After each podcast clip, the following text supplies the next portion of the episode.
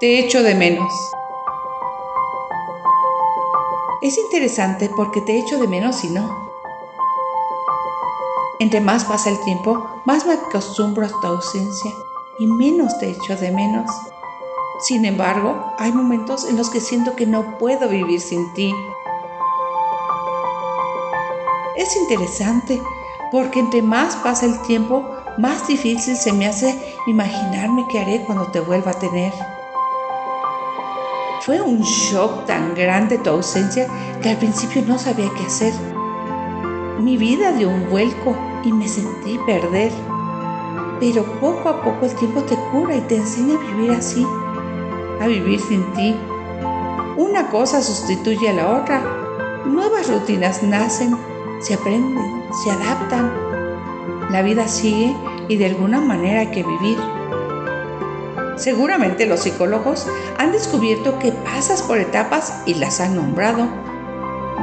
Yo no las he observado ni nombrado, solo sé que tenía que seguir viviendo y que ni tu falta ni nada me privaría de dejar de seguir viviendo.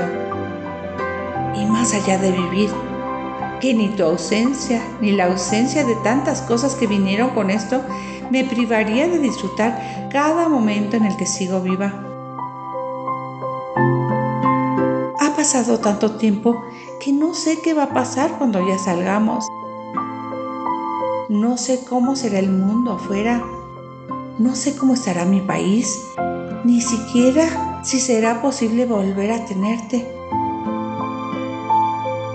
O por lo menos tener un nivel parecido de libertad de movimiento y contacto físico como se tenía antes.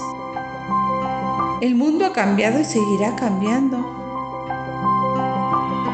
pierdo mi tiempo tratando de adivinar cómo será cuando todo esto acabe. He aprendido a vivir un día a la vez, sin expectativas del futuro, un día a la vez, creciendo por dentro, un día a la vez, a veces sobreviviendo, a veces dando lo mejor de mí en cada encuentro virtual, un día a la vez siendo más yo, y te echo de menos y no. Extraño poderme mover por cualquier lado. Extraño los abrazos y el contacto con otras personas. Pero amo mi vida, así como está. No sé si quiero que esto termine o si quiero tenerte otra vez.